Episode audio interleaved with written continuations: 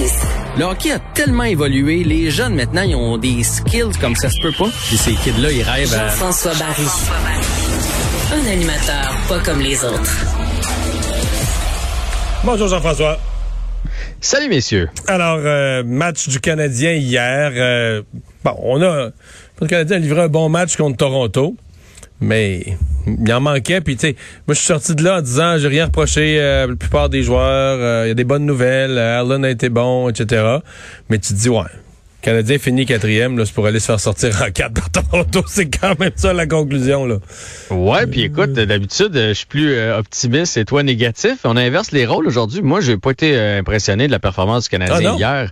En première période, là, on a été très chanceux. Jake Allen a été fumant, puis ils n'ont pas profité Mais de leur ça, 5 c'est- contre je 3. mets, je mets ça, je dis, ouais, je mets ça comme une bonne nouvelle. Moi, Allen a été solide, donc Price blessé Ouais. pour Kicksman, ben, Mais dans les faits, on s'est fait dominer deux périodes sur trois. Le Canadien, oui, mais le Canadien peut pas tenir une- la route. C'est le Canadien euh, peut tenir la route contre Toronto quand Toronto ralentit, là.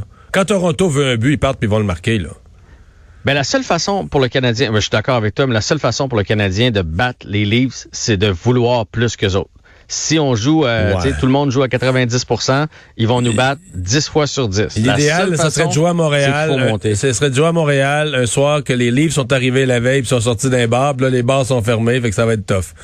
C'est ça. C'est une meilleure équipe que nous. On Eh est, boy. on est d'accord là-dessus. Eh. Puis moi, en fait, ce qui m'inquiète, c'est où sont les jeunes? C'est c'est le Ben ça, c'est Corey Perry. Ben oui, mais c'est ça. Moi, moi c'est ça la grosse inquiétude. Corey Perry, je veux dire, euh, moi, je, je- après, ce match-là, je me disais, c'est quoi, est-ce qu'on le signe pour euh, 7 ans, 42 millions? là?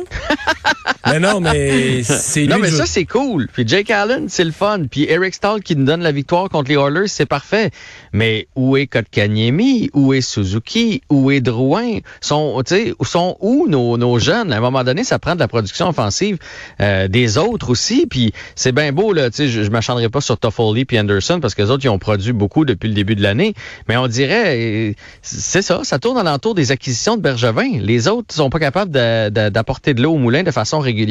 Ils ont des flashs à l'occasion, mais on va avoir besoin de plus que ça d'ici la fin de l'année et d'ici les séries. Mais il y a une chose où je suis d'accord avec toi, Mario, c'est que le Canadien doit monter en troisième position. On veut pas finir quatrième et affronter les Leafs. Ça, pense durera pas longtemps, Leafs- là. Ben là, on dirait qu'ils sont arrivés à maturité. Dans les autres années, ils payaient pas trop le prix. Matthews aimait juste compter des buts. Il voulait pas jouer dans sa zone. On dirait que tu disais, bon, les livres en série, c'est possible. Je dis pas que c'est impossible, mais je pense que le partenaire idéal pour nous en série, ce serait les Oilers d'Edmonton qui sont en deuxième place présentement. Donc, on doit dépasser les Jets. Puis ça tombe bien parce qu'à soir, Ce soir, les Jets. mais là, ce Jets, soir, ce les- soir. il va y avoir un peu de fatigue. Deux, deux matchs en deux soirs. Est-ce qu'on remet Allen devant le but? Forcément. C'est Allen qui va être devant le filet. Il y a plus de changements à la formation et moi, c'est ce qui m'inquiète. Euh, Jake Allen, hier, euh, seulement euh, 32 lancés, mais oh, ça a bourdonné dans le territoire. Puis ça, c'est brûlant pour un gardien de but. Là. Quand tu te promènes, tu as Matthews, Marner, Tavares qui se promènent, qui se font des passes à travers la boîte, puis tu te déplaces d'un poteau à l'autre. Des fois, il n'y a pas de lancer, là, mais tu as dépensé de l'énergie. Il, de- il devait stimer en dessous de son, son équipement hier. Fait que euh, j'ai j'ai hâte de voir Jake Allen, puis j'ai hâte de voir, là, justement, Perry, euh, Stahl, Weber, est-ce qu'ils sont capables de jouer un 2 en 2 avec autant d'intensité? Parce que le Canadien s'est battu hier là, quand même. Ils ont essayé. Je dis pas qu'ils n'ont pas essayé. Oui, mais, là, ça euh, va parlons-en. À- c'est jeunes vrai, jambes, là. là. À la fin du match, là, le Canadien a essayé à compter d'abord. Perry a compté un deuxième but qui a ramené le Canadien, dans le match, qui a fait qu'on a enlevé le gardien. Tu sais, euh, dans les deux dernières minutes, il n'y avait plus de gardien. Le Canadien était dans la zone des, des, des Maple Leafs puis essayait. Mais quand ils ont collé un temps d'arrêt, Oui. c'était quand même hallucinant de voir que notre Austin Matthews, le joueur qui est au milieu du meeting, là, qui le coach parle, puis tout tourne autour de lui, c'était Corey Perry. Tu disais, OK, ça prend un but. Le cœur offensif de l'équipe aujourd'hui, le, le joueur. Puis, puis je dis pas qu'il avait tort, là, parce que Ducharme, je pense qu'avec les, avec ce qu'il avait vu dans le match d'hier, il avait entièrement raison. C'est l'acheter. Mais tu sais, Drouin était au bout du banc, puis parlait d'autres choses, puis tout ça. ben, Ah, mais il y avait du feu dans les yeux hier, Corey Perry. Fait que c'est normal. Puis euh, lui, il comprenait l'urgence de la situation. Puis tu sais que le gros bonhomme va être posté en avant du filet. Fait que ça, c'est parfait. Mais, mais c'est alentour. Tu sais, Anderson, mais là, peut-être qu'il est blessé parce qu'il est souvent à l'infirmerie. Euh, euh, moi, je trouve qu'il va pas assez devant le filet. Toffoli, là, on est en train de voir le 10 jours qui a manqué. Il est revenu, il a, marqué, ça a bien été. Puis là, on dirait que c'est pesant. On dirait que qu'il traîne quelque chose avec lui. Il y a une petite charrette en arrière, il avance moins vite.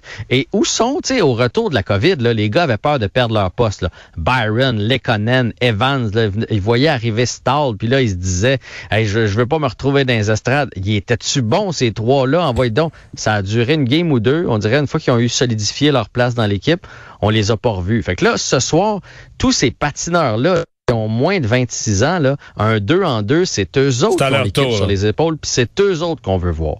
Bon, mais c'est dit. C'est Ouais. dit, c'est clair, c'est Euh, net, c'est précis. Il reste 30 secondes pour tes deux autres nouvelles. Euh, D'abord, euh, pas bien été pour euh, le club de foot de Montréal? Ouais, ben exactement. C'est pas une méga nouvelle, c'est juste qu'ils jouaient leur premier match hors concours, le CF Montréal contre le Tormenta FC. C'est une équipe de la USL. Donc, d'une ligue inférieure.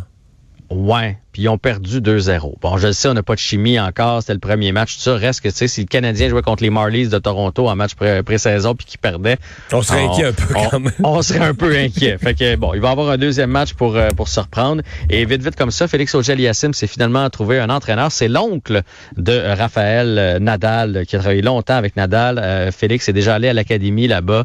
Euh, donc, Tony Nadal va être l'entraîneur maintenant de, Raph- de, de Félix Auger-Aliassime. Merci Jean-François, à demain. Bye. À demain.